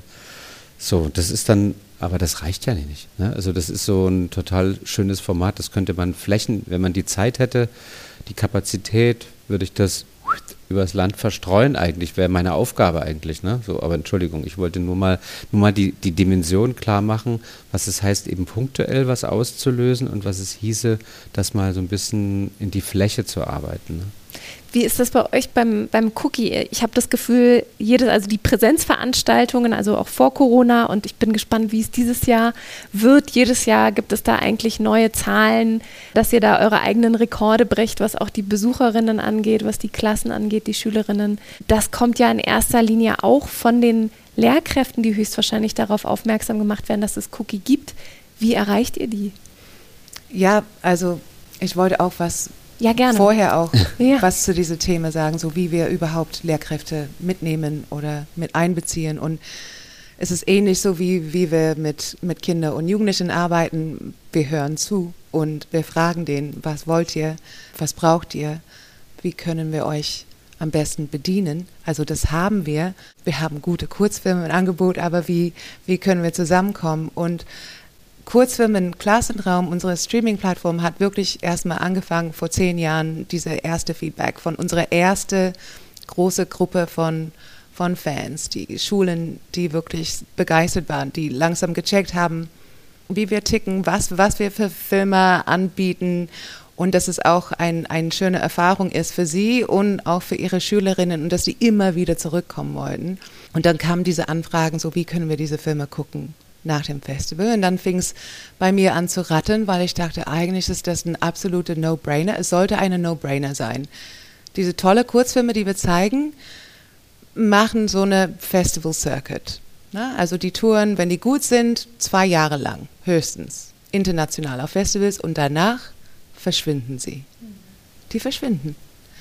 Und kein Mensch sieht die. Also es gibt so ein paar Angebote natürlich. Es gibt ähm, mehrere Medienzentrale in Deutschland, aber die sind, die kooperieren nicht wirklich miteinander und, und manchmal gibt es wirklich tolle Kurzfilme, die einfach dann verschollen bleiben und, ähm, und man hat keinen Zugang dazu und auch die Filmemacherinnen bekommen kein Feedback mehr dazu. Die wissen nicht, wie viele Menschen das gucken und wie das gezeigt wird und was für einen Kontext. Und ich dachte, ich habe immer wieder mit unserer, also bei Interfilm haben wir auch einen Verleihvertrieb, so komm, das muss irgendwie möglich sein. Wie können wir das hinkriegen? Oh, uh, schwierig, nein, das ist schwierig, dann müssen wir mit Produzenten und das, die ganzen Deals da mit Filmschulen, oh weia, oh weia. Und ich dachte so, nein, das muss, es wird gebraucht und die Filme sind da. Es gibt Lehrkräfte, die diese Filme sehen wollen. Es gibt ein Publikum. Wir wollen auch ein zukünftiges Publikum haben für Kino. Also für mich schien es so, ja, keine Ahnung, es muss einen Weg geben. Und dann, als wir diese Förderung bekamen für diese Streaming-Plattform oder als wir dafür, als wir das beantragt haben, das erste, als wir gewartet haben, ob wir das bekommen oder nicht, das erste, was wir gemacht haben, ist äh, eine Fragebogen an unsere Lehrkräfte rausgeschickt in unsere größere Verteiler. So, vielleicht, wenn wir Glück haben, können wir irgendwas machen für euch. Wie wollt ihr das denn haben? Also sag uns das. Und es war total, ja. es war total interessant, weil natürlich haben die kamen die mit überraschenden Antworten. Also teilweise so absurde, also einzelne absurde oder für uns absurde. So zum Beispiel ein Lateinlehrer, der meinte so, ich möchte sehr gerne viele Kurzfilme auf Latein haben. es wird wahrscheinlich eins geben demnächst, also das werden wir dann extra machen. Also wir versuchen die auch glücklich zu machen und zu bedienen, äh, weil wenn es ein, ein Lehrer gefällt, dann wird es sicher äh, sich rumsprechen, auch unter den anderen Lateinlehrer. Aber die haben uns ganz konkret gesagt, was die brauchen. Und deswegen, als wir das erste Konzept hatten für Kurzfilm im Klassenraum, dachten wir Grundschule und, und Sek 1 und Sek 2. Und eigentlich kam zurück, Grundschule hat Zeit, sowieso Ausflüge zu machen. Die haben ähm, nicht diese Zeitdruck, was man hat in Sekt 1 und Sekt 2, Stoff zu bekommen. Also die haben auch so eine Hauptklassenlehrerin, die solche Sachen organisieren kann. Und das, das, diese ganze Konstrukt fehlt in Sekt 1 und Sekt 2. Die, sind, die haben Zeitdruck. Trotzdem wollen die Kultur mitnehmen. Also es hieß, okay, dann schnurren wir also wir dachten am Anfang, wir, wir schnurren Pakete von, von Kurzfilmen, also thematisch gebunden. Nein, es kam so langsam heraus, weil es gab dann mehrere Fragebögen, die wir dann gemacht haben, dass die einzelne Kurzfilme haben, das reicht vollkommen. Und dass wir dann Begleitmaterialien erstellen, die ähm, konzipiert sind auf eine Doppelstunde und dann mit, mit ähm, Vertiefungsmodulen. also es gibt ein Basismodul für einen Kurzfilm, die man in Deutsch oder Kunst behandeln könnte zum Beispiel. Und das kann man dann der gleiche Film weitergeben an der Geschichtslehrer oder der Kunstlehrerin und gleiche Film gucken und unter unterschiedlichen Aspekten ah, behandeln. Okay. Und dann kam noch dazu zwei Lehrkräfte, Pia Dukic, die ist auch die ähm, Leiterin von Festival of Animation Berlin, aber unterrichtet auch, ich weiß nicht, wann Pia schläft, die ist auch Mutter von zwei Kindern, die unterrichtet auch in einem Gymnasium in Berlin Deutsch und Kunst und ist auch selbst äh, gelernte Animationskünstlerin, also hat Filme gemacht. Und ähm, sie und, und Stefan Lebenz, der unterrichtet äh, Deutsch und Englisch in einem Gymnasium in Berlin äh, und kommt, wir haben ihn immer mitgekriegt die letzten Jahre mit Cookie, ähm, dass er kam mit seinen Klassen und direkt nach den Screenings intensiv mit denen gesetzt, einfach so in die Treppen im Filmtheater am Friedrichshain, ganz leidenschaftlich mit seinen Kids die Filme besprochen habe. Und das war wunderbar. Und dann dachten wir so, wir müssen mit ihm unbedingt was tun. Und Pia und Stefan haben uns so, so gut beraten. Und dann haben die letztendlich diese Lernmaterialien auch konzipiert und direkt für den praktischen Anwendung in den Klassenraum gemacht. Und das, es kann nur von Lehrkräften kommen. Und das ist so, das würde ich einfach so, vielleicht ist das mein Vorteil, dass ich so, so ein Punk und eine Outsiderin bin, aber so, und wir haben eben wenig Mittel und wenig finanzielle Möglichkeiten, Aber dieses Zuhören und einfach fragen, was braucht ihr, also entweder Kinder, Jugendliche oder auch Lehrkräfte. Und das ist, das ist wirklich wunderbar geworden. Und die haben gesagt, also selbst, also so niedrigschwellig wie möglich machen, so dass auch Lehrkräfte, die Angst haben, irgendwas vielleicht zu unterrichten, wo wo die sich nicht auskennen, die wollen nicht ausgelacht werden. Also diese Angst haben die und das ist einfach ein Paket, die müssen gar nichts vorher wissen und die können einfach peu à peu durchgehen und diese Film mit ihren Klasse behandeln. Mich interessiert nochmal, eure Arbeit ist ja sozusagen schon auf Berlin erstmal beschränkt oder nicht nur. Also Mit Kurzfilm im Klassenraum, diese Streaming-Plattform, das ist bundesweit. Und, ähm, aber das Festival ist in Berlin. Ja. Genau. Wie macht ihr das denn? Also wie sucht ihr, wie erweitert ihr euer Feld und welchen Kommunikationsraum sucht ihr da? Also geht ihr hin, seid ihr dort, habt ihr die irgendwann, ich sag mal, eure Bestandslehrer, mit denen ihr zusammenarbeitet und die finden dann neuen? Ist es mhm. so ein mhm. Schneeballprinzip? Ja, ja, Mundpropaganda, auf jeden Fall. Und wir quatschen auch allen an. Ja. Also so, also äh, wie heißt das auf Deutsch? Also mh, hm, Türklinkeln putzen? Mhm. Ja, keine Ahnung. Das, also so, so ist Cookie auch in den ersten Jahren erfolgreich geworden. Und dann haben wir einfach darauf gezählt, dass es wird sich rumsprechen. Und es hat sich schon gemacht. Also unsere Festivalzahlen sind wirklich so jedes Jahr immer mehr geworden und das ist wirklich unsere Lehrkräfte auch zu bedanken. Und auch so, wenn neue Menschen im Team kommen, irgendjemand kennt irgendeine Lehrkraft und sagt Bescheid, hey, hier gibt es was Cooles und dann haben wir schon unsere nächste Schule ha, gecrackt und, ähm, und so springt es weiter. Ähm, ja weiß nicht, ich denke immer daran, wenn ich mir so was, was wünschen könnte. Also einerseits ging es ja auch natürlich um den wichtigen Rezeptionsort Kino mhm. und auch äh, wieder die Kinder dafür und die Jugendlichen so in diesen Kokon zu setzen, wo immer, wo wieder so ganz neue, ja, wo man wieder neu gekitzelt wird. Aber ist das nicht bizarr? Ich meine, gibt es irgendwie eine schönere Art von Raum auf diese ganze Kino? Erde als das Kino? Und wir reden so, das macht mich ein bisschen verrückt, so in diese in diese deutsche Filmbildung, so, hu, wie kriegen wir mhm. Kids in den ja. Kino? Also meine, der Haupt, der Haupt ähm, Grenze ist, ist der Preis, dass es zu teuer ist. Und das macht es. Und auch, dass die Filme nicht so interessant sind für die meisten. Ja, und wir sind ja vorhin schon bei dem interessanten Punkt gewesen, Filme, die für Kinder und Jugendliche gemacht sind. Das ist ja gar nicht unbedingt immer so erstrebenswert, dass Filme unbedingt für Kinder und Jugendliche gemacht sind. Weil wenn du Kinder und Jugendliche fragst, die wollen keinen Kinder- und Jugendfilm sehen, die wollen einen guten Film sehen. Das ist ja ein ganz entscheidender Punkt. Deswegen sind ja so viele Filme von Filmschaffenden, die von Filmhochschulen kommen, häufig so interessant, um dann bei euch eingereicht zu werden, um eben dann den Weg zu den Kindern zu finden obwohl die Filmschaffenden meist das vielleicht nicht unbedingt im Kopf hatten, das so zu produzieren. Mir, mir ging es genauso wie dir, Monika, dass ich in letzter Zeit etwas müde geworden bin, so diese Magie des Ortes Kino mit Worten zu beschwören und auch anderen Menschen dabei zuzuhören und so. Und ja, mir wünschte, dass es einfach so direkt losgeht. Also wir sind im Kino und dann gibt es keine Fragen mehr. So. Genau. Und jetzt, wenn ich mich so mit diesem Moment verbinde, dann habe ich natürlich plötzlich wieder doch ganz viel dazu zu sagen, was so diesen magischen Moment ausmacht und warum das so eine wesentliche Erfahrung ist und so ein großer Unterschied zu unserer Alltagswahrnehmung, die nämlich total ungerichtet ist. Also wir haben jederzeit die Möglichkeit, unsere Aufmerksamkeit irgendwo anders hinzuschiften. Und ja, dieses Ausgesetztsein von Bildern in einer bestimmten Abfolge, die sich jemand vorher, und da sind wir bei den Filmschaffenden, sorgsam überlegt hat ähm, oder überlegt haben sollte, ähm, das ist ja der Reiz. Und da wird es ja dann auch interessant oder da wird es Kommunikation wenn es eben nicht diese Beliebigkeit hat und wenn es was ähm, sehr Eigenes hat, was ich dann in dem Moment zu sehen bekomme. Und, also das ist jetzt äh, dann doch wieder so ein bisschen für Nerds, aber richtig krass ist ja auch, wenn wir wirklich eine 35 mm Projektion sehen. Nicht ohne Grund fühlt sich das nochmal anders an, weil da sehen wir eine Abfolge von Bild, kein Bild, Bild, kein Bild. Das heißt, von den 90 Minuten sehen wir eigentlich 45 Minuten nichts.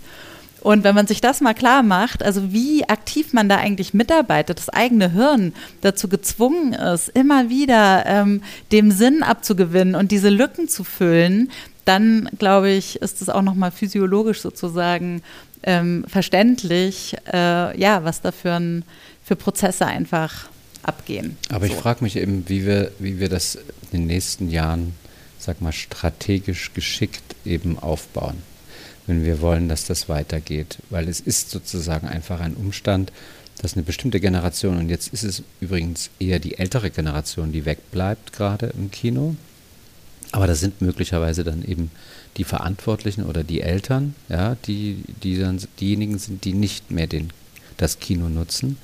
Wir haben ja bei unseren Zahlen auch gemerkt, das sieht ziemlich gut aus. Die kommen sehr gerne wieder. Also wir haben nicht diesen Verlust, äh, den wir eigentlich haben Kino. hätten müssen. Mhm. Ja? Also wir haben gedacht, wir machen 50 Prozent jetzt wegen Platzabstand und dem ganzen extrem organisatorischen Aufwand, der ja viel größer geworden ist in dieser Zeit. Aber wir haben insgesamt zwei Drittel zurückbekommen, obwohl wir die Zeiten verschieben mussten. Die waren ungünstiger an den Ferien dran und so. Also ich war ziemlich erstaunt, wie gut, es gab sogar äh, Hamburg zum Beispiel, die haben sogar noch mehr gemacht nach der Pandemie. Ich weiß nicht, wie die das geschafft haben. Also jetzt mal rein quantitativ bin ich eigentlich der festen Überzeugung, dass so ein Projekt wie Schulkinowochen eigentlich funktionieren müsste. Es ist ja nur dann, was kommt denn danach? Also kommen die dann eben in der regelmäßig, da kommt wieder das, was ich vorhin gemeint habe und ich denke manchmal schon, da würde ich ganz gerne schon auch so ein bisschen so einen moralisch-erzieherischen Druck sozusagen in die Gesellschaft aussenden wollen, weil dieses Sehen, eben du hast es gerade beschrieben, am Tablet und das Sehen im Kino, das ist auch ein fantastisch pädagogischer Unterschied, den ich aber gar nicht pädagogisch äh, vermitteln muss, sondern das leuchtet auch jedem Elternteil, jedem Pädagogen ein, dass das eine andere Form des Sehens ist, dass das ein konzentrierterer Ort ist. Mal, da muss ich noch gar nicht von der Magie, de, de, ne, weil du das vorhin so beschrieben hast. Und deswegen bin ich ehrlich gesagt auch ein bisschen hoffnungsvoll, dass einem das gelingen könnte. So, ich bin mir aber natürlich nicht sicher. Wir müssen das irgendwie zusammengestalten äh, miteinander. Eben, dann glaube ich, hat das auch eine Chance. Und wenn dann uns das vor allen Dingen in, der, in den Altersklassen gelingt, und da finde ich jetzt wirklich diesen Vorschulbereich auch sehr interessant, weil so die Rezeptionsdaten machen das ja total deutlich. Die sind mit über 50 Prozent schon ordentlich dabei. Ab 4, 5, 6. Ja? Früher hätte ich gesagt, nee, das mache ich nicht so. Aber das ist. Warum? Ein, naja, weil ich sozusagen schon auf dem Standpunkt stand, sage ich jetzt mal, dass ich die, die sinnliche Wahrnehmung, weil wir darüber ja gesprochen haben, dass ich die sozusagen erstmal außerhalb der Medialität sozusagen erzeugen wollen würde, um dann einen Vergleichsmoment zu haben. Also ich will ja irgendwie eine, ich dachte früher immer, es muss ja eine Entwicklung geben von der Frage, wie ich die Welt wahrnehme, auch mit meinem Tastsinn, mit meinem Geruch, mit meinen Augen sozusagen der Welt erstmal entgegentrete, nachdem ich geboren wurde, dachte ich, das, das sind doch die Grundlagen, die Vergleichsmaßstäbe, mit dem alles sozusagen, äh, die mich erfassen. So. Und dann hätte ich gesagt, okay, es gibt einen bestimmten Zeitraum, wo ich das sozusagen außerhalb einer medial geprägten Welt machen würde. Aber das ist ja, es ist nicht mehr der Fall. Es ist einfach so umfassend und so früh in der absoluten Selbstverständlichkeit das Konsumverhalten, und das kann ich jetzt noch zwei Jahre beklagen oder so und dann äh, bisschen so medienhistorisch sagen, das ist ja ganz furchtbar. Es ist ja so. Also ist der, das Kino sozusagen ein, ein schöner Ort, diese, diese Medienrezeption in einer anderen Form zu konsumieren und, und dann auch darüber nachdenken zu können. Und äh, insofern hatte ich da sozusagen meine, meine Beschränkungen im Kopf. Da war ich aber noch gar nicht bei Vision Kino, sondern eher auch so als Vater, der ich sozusagen ja auch Kinder hat, habe und hatte, wo ich so darüber nachgedacht habe, was heißt denn das? Wann, wann schicke ich die denn in, diesen, in diese mediale Welt? Ja, weil es ist ja sozusagen eine subjektiv gebaute, die einen hohen Einflussfaktor, und da muss man ja auch sagen, hat Kino könnte man ja anders sagen, auch einen hohen Überwältigungscharakter ja auch. Ne? Absolut. Ne? klar. Also, ich finde es den meisten Menschen nicht bewusst im Filmbildungsbereich. Mhm. Ja. Ja, und das Lustbetonte daran. Also ich glaube, wir brauchen sie gar nicht erziehen und reinschleifen, also auch nicht mhm. die Eltern oder so, sondern ich, ich bin bei dir, dein, äh, Monika, deine Punkte, die du genannt hast, sind einfach wesentlich. Eintrittspreise, die stabile Struktur der Programmkinos, dass sie Programme haben zu den Zeiten, wo die Kids unterwegs sind. Ähm ja, und ansprechende Filme. Und das, das genau, das, auf den Punkt wollte ich mich quasi als Höhepunkt äh, hinsteigern, weil da sehe ich natürlich auch am meisten meine eigene Verantwortung. Ja, und wir haben das eigentlich wirklich, es hat sich wie ein roter Faden durchs Gespräch gezogen, dass uns selber das gekitzelt hat, wenn wir da was geboten bekommen, was eben nicht dem Alltäglichen entspricht. Also wenn es subversiv ist, wenn es uns herausfordert, wenn es uns nahe geht. Und ähm, das wenn das Kino das bietet und diese Aufregung äh, in sich birgt, dann ist es attraktiv. Und auch als sozialer Ort, und da komme ich jetzt dann, das wäre dann aber auch schon mein Schlussstatement, dass ich auch erlebt habe, wie Kinder und Jugendliche sich den einfach sehr, sehr eigenständig aneignen und dann nach so einem Filmscreening einfach aufgesprungen sind und in dem Licht vom Projektor plötzlich wie so ein Rave angefangen haben, so zu tanzen und ihre ähm, Schatten auf die Leinwand zu werfen. Und ja, das war ihre ganz eigene Show in dem Moment und war cool. Film erfahren im Kino, aber auch woanders. In erster Linie steht da die Leidenschaft und dieser Funke im Vordergrund, zu Film zu erleben und auch mitgestalten zu dürfen. Also das ist auch was, was ich aus eurer Runde mit rausnehme, wie wichtig es eben auch ist, die Expertinnen des Alltags, und das sind in dem Fall die Kinder und Jugendlichen, aber auch die Lehrkräfte, auch in diesen Diskurs mit reinzunehmen und die Kinos zum Beispiel auch in die Verantwortung zu ziehen und zu fragen, wie können wir was gestalten, damit uns die Kinder und Jugendlichen die Türen einrennen und auch wissen, sie sind hier willkommen, weil sie nämlich Teil auch von diesem Gebäude sind oder von der Gestaltung, was in diesem Gebäude gezeigt wird. Dass es total schön ist, wenn die Filmschaffenden selber mit den äh, Kindern und Jugendlichen in Kontakt kommen und eben da auch ihre Expertise teilen können oder auch ebenfalls gleich Lernende sind, wenn sie mit den Kindern in Kontakt kommen und merken, was da eigentlich aus ihnen raussprudelt und was da passiert wenn ihr einen Blick in die Zukunft wagt, so 10, 15 Jahre hinaus, es gibt das Cookie noch, es gibt Vision Kino noch, es gibt Film macht Schule, ihr seid gewachsen. Was ist, ist das, was, was ihr euch für die Zukunft wünscht? Wie seht ihr eure jeweiligen eigenen Institutionen? Was ist anders? Na, ich sehe erstmal einen entscheidenden Punkt, das, was, da will ich bei dem, was ihr macht, anknüpfen. Für mich ist erstmal entscheidend. Ja, bei Film macht Schule, stimmt muss man ja dazu sagen. Wir sehen ja nicht zu. Dass sich sozusagen diese, dieses Gefühl, was wir hier verbreitet haben, durch die gesamte Branche auch zieht. Ja? Also auch bei den Akteuren, ob das jetzt Produzenten, Kreative, Verleiher, Kinobetreiber, Filmvermittler, dass sich das sozusagen als Bedürfnis und als Ermöglichung und als Ziel durchzieht, in dem Bereich aktiv zu werden und alle mitwirken.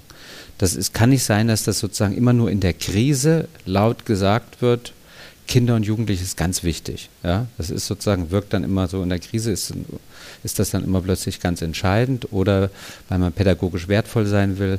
Nein, das ist grundsätzlich ja ein entscheidender Faktor und den würde ich gerne wirklich durch diese ganze Deswegen finde ich dieses, äh, diese Diskussion auch, um jetzt mal ein bisschen politisch zu werden, was das Filmförderungsgesetz betrifft, schon entscheidend. Also wer sitzt auch bei den entscheidenden Gremien mit drin, wer entscheidet über bestimmte Projekte. Ich will nicht, dass Projekte oder Filme pädagogisch werden, aber ich möchte, dass die Perspektive der Vermittlung am Ende mitgedacht wird und auch bei der Förderung mitgedacht wird. Ja, das finde ich total entscheidend und das muss ich durch dieses ganze Weil Gesetz. Weil die einfach sozial relevante Filme sind. Ja, ja? Punkt, genau. Und das muss ich durch diese Förderung einfach und durch dieses ganze Gesetz einfach durchziehen. Das ist das eine. Und wenn du jetzt fragst, das wäre mein Ziel, dass das so ist. Ich habe, wir haben da ein paar Vorschläge gemacht, die werden niemals alle umgesetzt, aber das ist das eine, das ist so ein bisschen das Politische. Und das andere ist natürlich eben, das habe ich aber eigentlich skizziert, dass wir so dann einfach so ein Dach sein können, was sich alle wünschen. Also in dem Sinne, dass wir diese in den Ländern diese Personen sitzen haben, die sich dann wirklich kümmern können und einfach dann auch einen Raum haben für diese Kreativität zwischen den Akteuren, ja, wäre doch fantastisch. Ob, das kann man ja dann auch wachsen lassen. Da fangen zwei an, das können vier werden. Keine Ahnung, das wäre natürlich äh, fantastisch, dass wir diesen frühkindlichen Bereich äh, entwickeln. Da sitzen wir jetzt tatsächlich auch an einem Konzept, wo ich aber auch alle mitnehmen will. Ich will jetzt hier nicht als Platzhirsch, die wir ja manchmal so wahrgenommen werden, Vision Kino, die hätten, so viel Geld haben wir ja auch gar nicht. Die Leute machen sich auch falsche Vorstellungen, weil das Geld, das geht ja schon sehr stark in die Schulkinowochen. Ja, da fließen über 50 Prozent unserer Gelder rein. Ja, Aber dass wir das sozusagen trotzdem auch, und das habe ich heute nochmal sehr gerne mitgenommen, auch nochmal so ein Ort sein dürfen, an den man sich auch wirklich wenden kann, auch in Berlin wenden kann, wo man sagen kann, ja, was wollen wir denn machen, was wollen wir denn kreieren und die Möglichkeiten ersinnt und dann andere auch Förderer überzeugt, mitzumachen. Also das wäre ein zweiter Punkt. Und der dritte Punkt, oder war das schon der dritte und jetzt kommt der vierte, ich weiß es gar nicht Bis mehr. jetzt beim dritten. Ist schon so die, die Frage der Öffentlichkeit, dass ich da wesentlich mehr tun will, abgesehen mal auch, was das ganze internationale Bereich, da gibt es ja auch noch so viel zu lernen von anderen Ländern und so weiter, den Austausch zu pflegen. Und das Digitale eben nicht zu verteufeln, sondern dann eben auch mal ein interaktives Lernmaterial. Ne? Also wo du dann einfach auch Lust hast im Unterricht mit Ausschnitten, ein bisschen was zusammenbasteln. Wie es in den meisten anderen europäischen Ländern ja, schon das ist doch, gibt. ich meine, klar, das kostet eben ein bisschen mehr Geld, klar, aber häufig geht es auch erstmal um Ausschnitte, dass die eine Selbstverständlichkeit sind, und wir unsere Perspektive auch wieder an andere, also manche beneiden uns auch um diese Struktur. Ne? Und auf der anderen Seite haben andere Länder diese curriculare Einbindung, die selbstverständlich ist in Frankreich, Dänemark oder in nee, Dänemark glaube ich, doch Dänemark auch und Schweden auch. So, da gibt es schon ein paar Beispiele. Ähm, und dass wir auch einfach zu den Nachbarn zu schauen und das auch mitzunehmen, was, was man da auch lernen kann und mitnehmen aber eigentlich kann. vielleicht beim Interaktiven, ne? So was man da machen könnte eigentlich, das ist so, da bin ich auch ehrlich gesagt noch lernender, ja, aber äh, ich, es geht mir nicht darum zu sagen, alles Richtung Plattform, äh, da kann man auch mal nachdenken. Aber erstmal kümmern wir uns jetzt um diesen schönen Ort, ja, und da gibt es genug zu tun. Wie ist es bei dir, wenn du beim Cookie in, in die Zukunft schaust? Was wäre so dein Utopia-Cookie? Also es wäre toll, wenn, wenn es Cookie noch geben würde, weil das würde heißen, dass es gesund und, und wach geblieben ist. Ähm, aber Leopold, du hast gerade auch ähm, Dänemark erwähnt und ähm, vor vier, fünf Jahren war ich auf der Berlinale bei einem Forum und dann, da ging es auch um Filmbildung und ich glaube, das war meine erste Runde, die, meine erste Erfahrung mit dieser, uh, wie schwierig ist diese Welt, wie schwer das ist. Alle saßen da, alle waren ernst und so. Aber Charlotte Giese von Dänisches Filminstitut war da. Kennst du sie, mm Susanne? Nein, nein so, so, ein, so ein strahlende Wesen. Unglaublich. Also sie könnte in irgendeinem Herr der Ringe-Film auftreten, oder? So Wahnsinn. Sie hat so ganz langes, Haare, weißes Haar und die ist so weise und wunderschön und sagt schlaue Sachen und hat eben diese tolle Projekt, ähm, so ein absolute Vorreiter in der Szene, also mehrere Projekte. Aber was sie gesagt hat, ähm, bei diesem Austausch würde ich nie vergessen und ähm, das wünsche ich mir für Deutschland auf jeden Fall.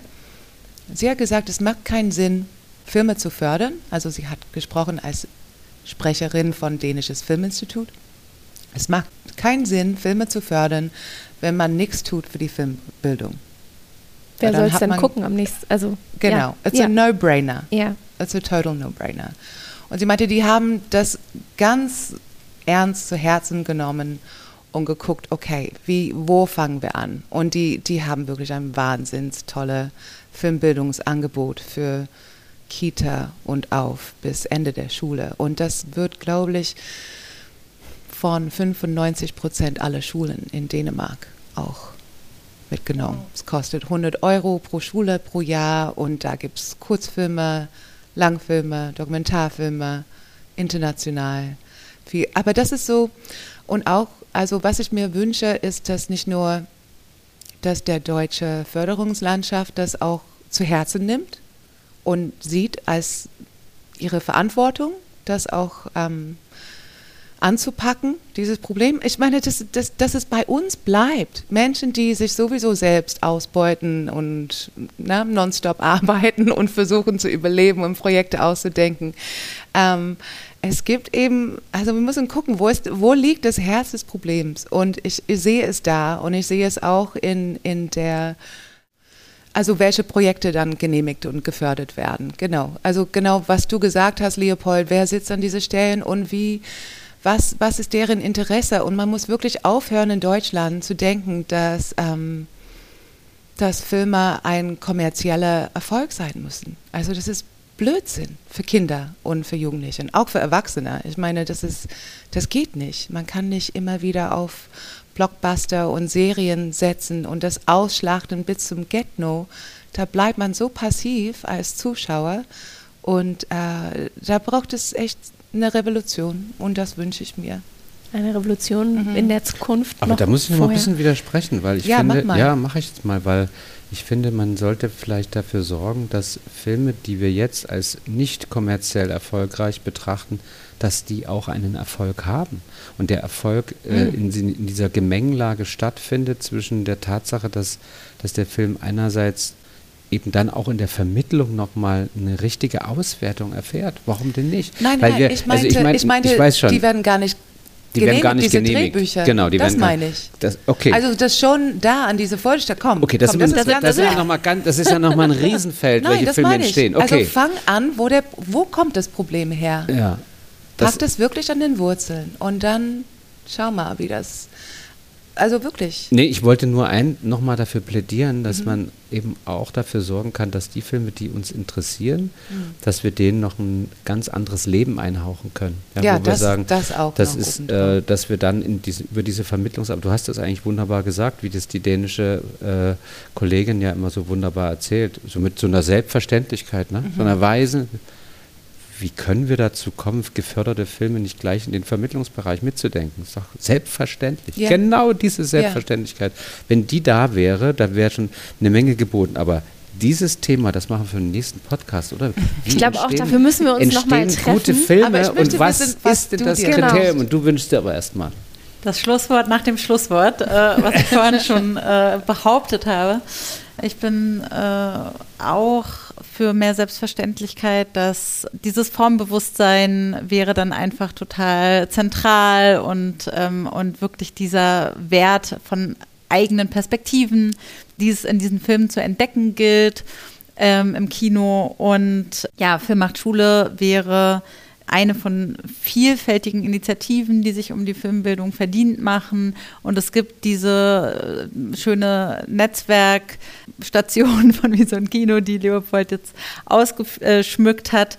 Und ähm, dass auch die Talente und nachwachsenden Filmschaffenden ähm, vielleicht eine Schlüsselfunktion in der Vermittlung übernehmen. Also wie ihr vielleicht noch sehr ungezwungener, freier Zugang ähm, eben auch so diese, diese Brücke sein kann zwischen ähm, Publikum, ähm, Kino als Ort und ja, auch der Branche sozusagen. Oh Gott, das soll jetzt das auf gar keinen Fall mein letztes Wort sein. Nee, aber du hast, ihr, ihr, geht ja in die Schule, ihr geht ja in die Schule und macht die Schule zu einem anderen Ort, wo die, Künstler, die künstlerische Betrachtung eines Films eine Rolle spielt. Also ihr versucht ja eigentlich mit eurer Arbeit auch die Schule ein bisschen umzuformen, dass man einen anderen Unterricht auch gestalten kann. Das ist ja so ein bisschen Aber es auch muss auch nicht an der Schule stattfinden. Also da haben sie wirklich komplette Freiheiten.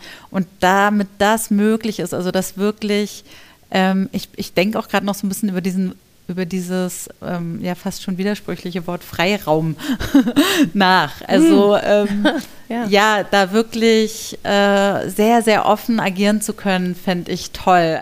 Während ihr gesprochen habt, hat sich in meinem Kopf so wirklich so ein egal in welches Kino man reinschaut, in ganz Deutschland gibt es irgendwie eine Partnerschule oder mehrere Partnerschulen. Das heißt, es wuseln dort Kinder und Jugendliche rum, die dort zum einen Teil irgendwas kuratieren, was demnächst gezeigt werden soll. Zum anderen lernen, wie irgendwie vor Ort die Filme programmiert werden zum Screening oder auch noch eben alte Projektoren haben, die sie bedienen, weil sie das mitlernen. Expertinnen, Filmschaffende dort eine ganz konkrete Anlaufstelle haben. Jedes Kino hat auch eine Anlaufstelle für die Filmschaffenden, die da hinkommen und sagen, hey, ich hätte eine Idee für XY, ich würde das anbieten für Klasse so und so, für Filme so und so, dann und dann. Wann könnt ihr mich datieren? Also, dass das wirklich Kino ein Knotenpunkt wird für die Bereiche, die ihr anspielt, für die Akteurinnen, die ihr anspielt. Und das getragen wird von den Kindern und den Jugendlichen, die da eine ganz verantwortungsvolle Rolle mit übertragen, weil sie Teil davon sind. Das ist jetzt natürlich irgendwie nur in meinem Kopf, aber irgendwie hat sich das so entsponnen. Das ziemlich wir. gut. Und Ja, das, das, das setzen wir jetzt um und Ja. bitte ohne Selbstausbeutung. Das sollten wir auch. Das versuchen wir. Apropos Selbstausbeutung, das nochmal als allerletztes und ich bitte euch ganz, ganz kurz darauf zu antworten. Wenn Filmschaffende mit ihrem Film zu euch wollen, was brauchen sie, wie erreichen sie euch? Monika. Also mich erreicht man ganz leicht ähm, auf die Cookie-Webseite, aber meine E-Mail-Adresse ist monika mit c at interfilm.de. Schreiben einfach eine E-Mail. Also wenn es Einreichungszeit ist, also reich Kurzfilme bei uns ein fürs Festival. Aber ich stehe euch auch gerne zur Beratung dabei. Also wenn ihr nicht wisst, ob das irgendwas für Kinder oder Jugendliche ist oder was anders sein soll oder wie man vielleicht direkt mit Kinder oder Jugendliche arbeiten kann.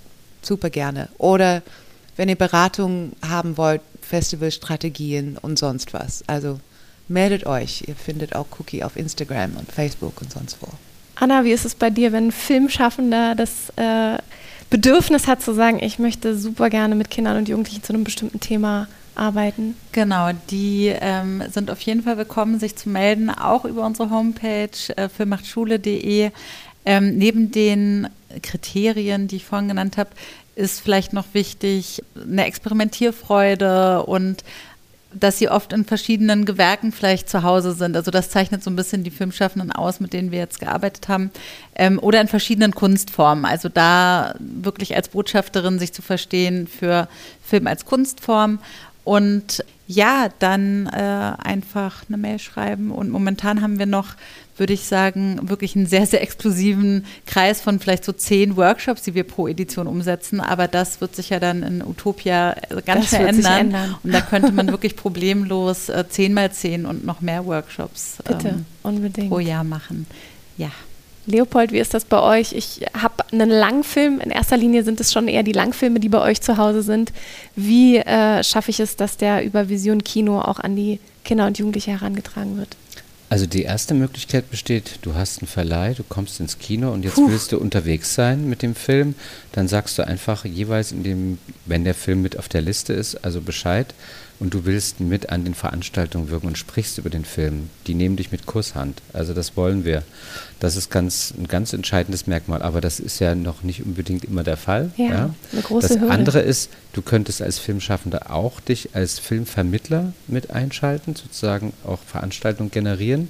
Aber das meintest du wahrscheinlich auch nicht, sondern du meintest, du hast irgend, also hast einen Film gemacht und würdest gern bei den Schulkinowochen landen. Da ist es tatsächlich eine Hürde, dass der Film in irgendeiner Form eine Kinoauswertung soll. Das ist etwas, was wir tatsächlich von der Grund, sagen wir von der Grundtendenz einfach erstmal unterstützen.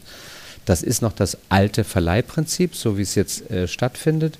Und dann kommen die Filme ja sowieso zu uns. Ja, also da muss der Filmschaffende erstmal nichts tun, aber der kann uns trotzdem aufmerksam machen, was auch schön ist, wenn man mal ein Screening am Anfang hat. Äh, wie heute hatten wir das wieder, wo dann schon mal ein Gespräch stattfindet, wo wir schon mal ein bisschen mehr wissen über diesen Film, als dass wir nur einen Screener irgendwie geschickt bekommen, Pressevorführung oder was auch immer.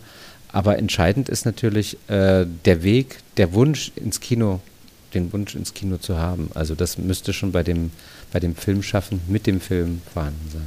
Drei ganz unterschiedliche Wege, die wir heute kennengelernt haben. Ich bedanke mich ganz herzlich bei euch und äh, eurer Zeit. Einmal hier im Gespräch, aber auch das, was ihr an Liebe und Leidenschaft in äh, das hineinpackt, was wir heute kennenlernen durften. Vielen, vielen Dank. Ja, danke dir. Danke Dankeschön. gleichfalls. Und wenn ihr draußen auch gerade spannend zugelauscht habt, dann empfiehlt die Folge doch einfach weiter an Filmkollegen oder Kolleginnen, die sich vielleicht mit ähnlichen Themen beschäftigt. Oder wenn ihr selbst Lust bekommen habt, an einer der Institutionen näher heranzutreten. Ihr wisst jetzt, wie ihr das macht. Wir packen natürlich auch alles Wichtige in die Show Notes. Und ich freue mich sehr darüber, wenn ihr uns überall folgt, egal auf welcher Podcast-App ihr unterwegs seid. Oder lasst einfach mal eine kleine Bewertung da. Und ich würde sagen, wir hören uns beim nächsten Mal wieder. Ciao.